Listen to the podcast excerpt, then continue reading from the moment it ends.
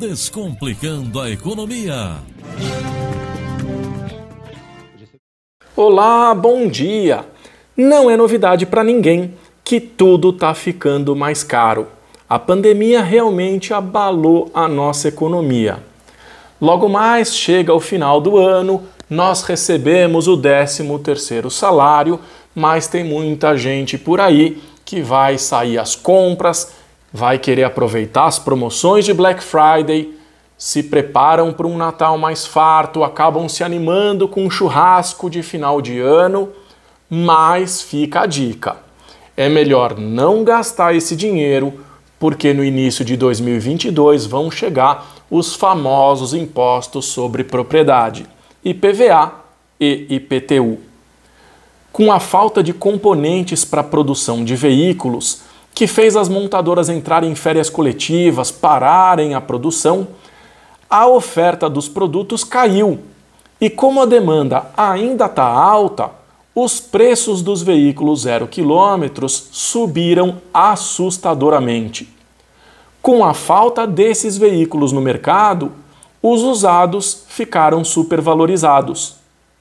Apesar de não ser possível afirmar que os valores venais dos veículos vão subir na mesma proporção, é preciso se prevenir, é preciso se precaver e já ir guardando dinheiro. O valor venal é o valor base usado para cálculo do IPVA e que geralmente é divulgado em dezembro. Eu fiz uma busca pelos carros mais vendidos em 2021 e a lista trouxe Fiat Strada, Hyundai HB20, Fiat Argo, Chevrolet Onix e o Jeep Renegade. Para ter uma ideia da valorização desses carros usados, eu optei por verificar os preços pela tabela FIP em outubro de 2020 e outubro de 2021 desses carros, ano de fabricação e modelo 2016. O Fiat Strada Working 1.4 MPI Fireflex 8 válvulas cabine simples estava valendo 33.870 na tabela de outubro de 2020.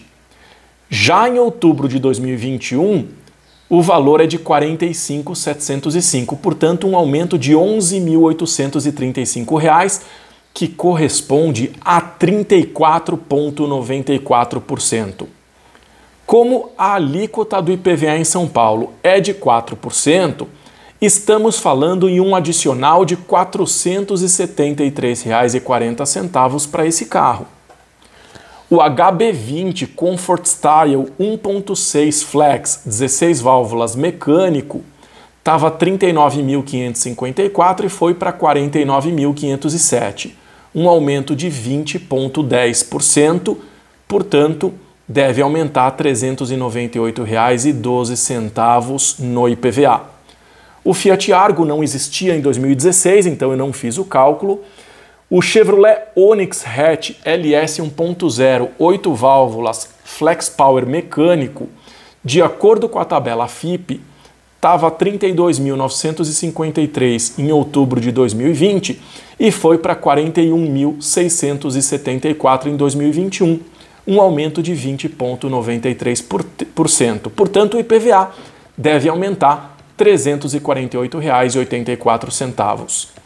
Por fim, o Renegade Sport 1.8 4x2 Flex 16 válvulas mecânico estava 53.671 e foi para 69.433, um aumento de 22,7%. Isso equivale a R$ 630,48 no IPVA. Portanto, com base nessas amostras, foi possível identificar que o aumento foi superior a 20% e o reflexo disso deve ser um IPVA bem mais caro, tranquilamente acima dos 300, 400 reais.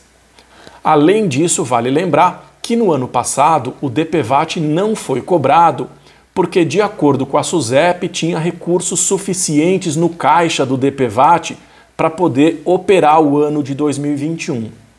Aliás, a seguradora líder, que era responsável pelas operações, foi acusada de irregularidades e ficou então determinado que a Caixa passaria a se responsabilizar pela administração do seguro obrigatório a partir desse ano de 2021. Tudo indica que deve haver a cobrança em 2022, portanto, para quem tiver veículo, é bom preparar o bolso porque teremos aumento do IPVA e a cobrança do DPVAT.